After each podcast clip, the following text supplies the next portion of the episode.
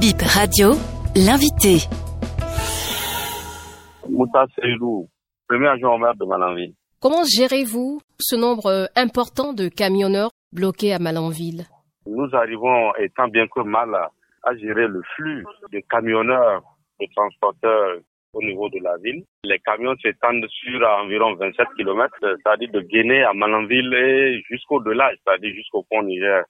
Vous savez, des gens qui normalement devraient passer, qui maintenant sont en train d'être implantés, bon, malgré eux, au niveau de, de Malanville. Donc, euh, c'est les, les inquiétudes que nous avons.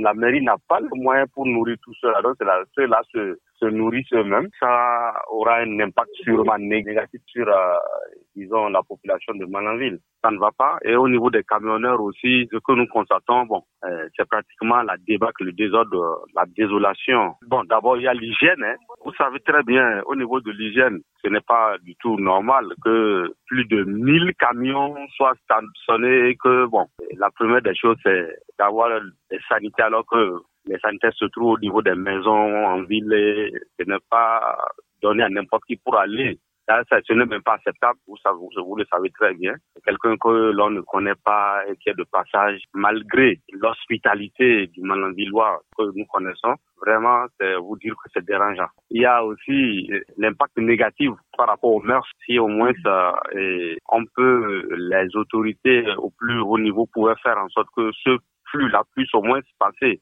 C'est que à notre niveau, nous ne pouvons rien. Nous ne pouvons que leur donner de bons conseils. Ah, ils ne sont pas logés. Nous, on ne peut pas les loger. Ils sont là. Nous sommes en période de pluie ici au nord. Et il pleut jour et nuit, ils sont sous la pluie. Disons, ils se protègent malgré sous les camions. Ils sont aussi de vendre le, le carburant contenu dans leurs camions pour survivre. Est-ce que vous avez pu échanger avec certains et qu'est-ce qu'ils vous disent? La semaine passée, il y a une délégation qui est venue. Les camionneurs de l'autre côté, les Béninois, ils ont pu traverser malgré la frontière pour venir nous rencontrer, pour qu'on puisse intervenir auprès des autorités nigériennes afin qu'ils puissent passer. Malheureusement, nous n'avons plus rien fait dans ce sens-là. Alors, ces, ces, camions bloqués, est-ce un sujet abordé en, au sein du conseil communal euh, et que faites-vous? Nous sommes à pied d'œuvre. C'est d'abord la sensibilisation, d'abord la population, c'est un, il faut que Malaville a été toujours un lieu hospitalier qui accueille tout le monde. Donc, euh, il faut que ce n'est qu'une mauvaise passe. Avec le temps, ça, sûrement, ça va passer.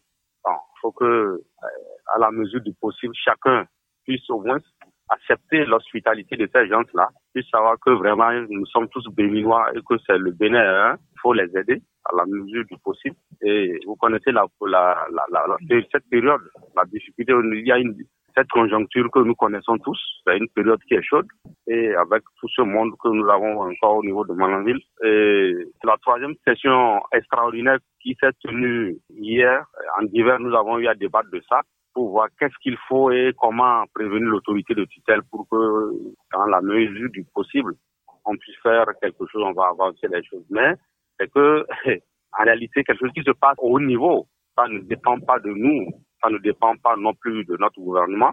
Donc, euh, nous sommes obligés d'obtempérer dessus. Sincèrement, j'ai fait un tour au niveau du, du poste juste à poser. Vraiment, j'ai encore refait le sens inverse vers Guinée. Vraiment, ce n'est pas bien.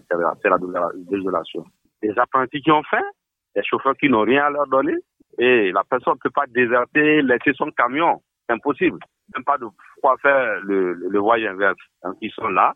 Et je vous ai dit, c'est la première des choses qu'il faut qu'il leur vienne d'abord vendre le carburant, le gasoil au niveau du véhicule. Et ça ne va pas durer.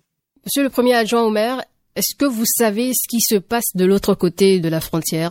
De l'autre côté de la frontière, non. Parce que je ne suis pas allé de l'autre côté de la frontière. D'ailleurs, à leur tour, ils ont mis même, euh, comment on appelle, un conteneur à travers la voie pour empêcher toute pénétration, infiltration de l'autre côté. Ça veut dire que même nos camionneurs ne peuvent plus sortir qui sont de l'autre côté, que ce soit d'ici ou de là-bas. Alors pour finir, quel est l'impact de cette situation euh, sur les marchés à, à Malanville Au niveau même du marché international, c'est que ce marché qui a l'habitude de, de s'animer par, pratiquement trois jours et au cours de la semaine n'arrive plus à, à, à s'animer correctement. Donc économiquement, c'est que ça ne va pas. Merci, monsieur le premier adjoint au maire.